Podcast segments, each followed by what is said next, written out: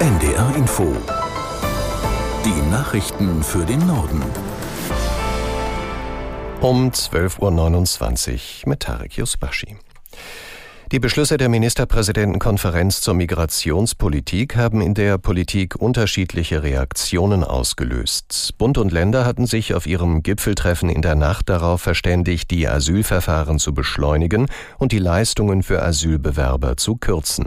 Aus Berlin Christopher Jenert. Die rheinland-pfälzische Ministerpräsidentin Dreyer von der SPD lobt das Treffen. Die beabsichtigten Leistungskürzungen sollten eine Milliarde Euro einsparen, sagt Dreyer.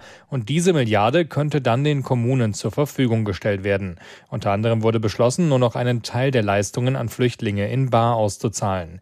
NRW-Ministerpräsident Wüst von der CDU wiederum zeigt sich weniger zufrieden. Die Maßnahmen dürften nicht nur dadurch bestimmt werden, was mit der Ampel gerade noch so möglich ist, sagt Wüst heute. Sein Urteil, ein Anfang, aber die Ministerpräsidentenkonferenz hat kein ausreichendes Ergebnis gebracht. Die Kosten der Kommunen seien auch in Zukunft nicht annähernd gedeckt, so Wüst. Die Länderchefs haben sich mit dem Kanzler geeinigt, dass sie jährlich 7500 Euro pro Geflüchteten bekommen.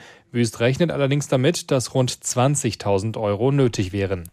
Weiter unklar ist dagegen, wie das Deutschland-Ticket in Zukunft finanziert werden soll.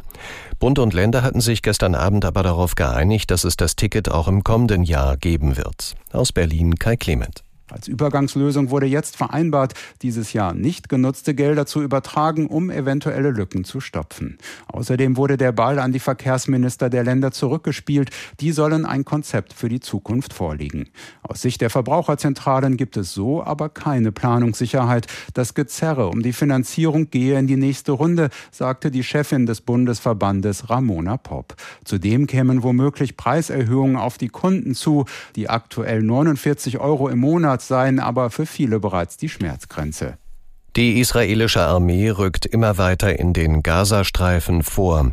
Mit der Bodenoffensive soll die Hamas endgültig zerschlagen werden. Aus Tel Aviv Jan Christoph Kitzler. Israels Premierminister Netanyahu hat in einem Interview mit dem US-Sender ABC gesagt, dass Israel für unbestimmte Zeit die Verantwortung für die Sicherheit im Gazastreifen behalten werde. Was damit konkret gemeint ist, ließ er offen. Ausgeschlossen ist für Netanyahu eine längere Feuerpause. Diese hatten unter anderem die USA gefordert. Weiterhin kommen zu wenige Hilfslieferungen in den Gazastreifen. Nach Angaben des palästinensischen Roten Halbmonds sind seit Beginn der Transporte am 21. Oktober im Schnitt 33 Lkw-Ladungen mit Nahrung, Trinkwasser und medizinischem Material über die Grenze zu Ägypten gekommen. Unter anderem die Vereinten Nationen hatten gefordert, es müssten täglich mindestens 100 Lkw über die Grenze gelassen werden. Geplant ist auch, dass weitere Ausländer und Palästinenser mit einem zweiten Pass den Gazastreifen über den Grenzübergang nach Ägypten verlassen können. Insgesamt sind nach Angaben des Auswärtigen Amtes bisher mehr als 50 deutsche Staatsangehörige aus dem Gazastreifen ausgereist. Deutschland leistet wieder Zahlungen an das UN-Hilfswerk für Palästina-Flüchtlinge. Das teilte Bundesentwicklungsministerin Schulze während ihres Besuchs in Jordanien mit. Nach dem Überfall der Terrororganisation Hamas auf Israel waren die Zahlungen gestoppt worden. Es sollte überprüft werden, dass die Gelder nicht der Verbreitung antisemitischer Denkmuster dienen und nicht an Anhänger der Hamas fließen. Das ist jetzt offenbar im Fall des UN-Hilfswerks geschehen. Zunächst werden 91 Millionen Euro freigegeben.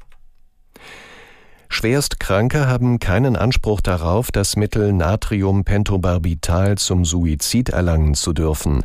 Das Bundesverwaltungsgericht wies eine Klage zweier schwerkranker Männer zurück. Nach Ansicht des Gerichts ist das im Betäubungsmittelgesetz festgeschriebene Verbot der Weitergabe vereinbar mit dem Recht auf ein selbstbestimmtes Sterben. Es gebe ausreichend andere Möglichkeiten, sein Leben medizinisch begleitet zu beenden. Natriumpentobarbital kann oral eingenommen werden. Schwerstkranke könnten also ohne ärztliche Hilfe entscheiden, ob und wann sie es einnehmen wollen. Vor dem Landgericht Leipzig hat der Prozess gegen den Rocksänger Gil Ofarim begonnen. Die Staatsanwaltschaft wirft dem 41-jährigen Verleumdung und falsche Verdächtigung vor. Er hatte behauptet, ein Hotelmitarbeiter habe ihn aufgefordert, vor dem Einchecken seine Kette mit Davidstern abzunehmen. Aus Leipzig Silvia Stadler. Der Verteidiger Gil Ofarims erklärte im Anschluss in seinem Eingangsstatement, es sei unerheblich, ob sein Mandant die Kette bei dem Wortwechsel sichtbar oder vielleicht unsichtbar unter dem T-Shirt getragen habe. Es gehe um Diskriminierung. Im Übrigen handele es sich um einen klassischen Fall der Aussage gegen Aussage. Als der Sänger angekündigt habe, er werde dem Hotel eine schlechte Bewertung geben, habe der Mann an der Rezeption ihm das Anmeldeformular wieder entzogen und gesagt, dann sind Sie heute nicht unser Gast. Das sei nötig Kündigung, weil sich sein Mandant nach 20 Uhr ein neues Hotelzimmer suchen musste. Für das Verfahren sind bis 7. Dezember zehn Verhandlungstage anberaumt worden. Hunderte Hafenarbeiter haben gegen den Teilverkauf der Hamburger Hafen- und Logistik AG Hala an die Reederei MSC protestiert. Bereits gestern Abend legte die komplette Spät- und Nachtschicht die Arbeit nieder. Seitdem ist der Betrieb am Hala Container Terminal eingestellt. Schiffe werden nicht abgefertigt.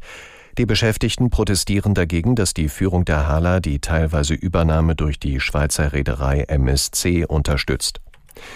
Und das waren die Nachrichten.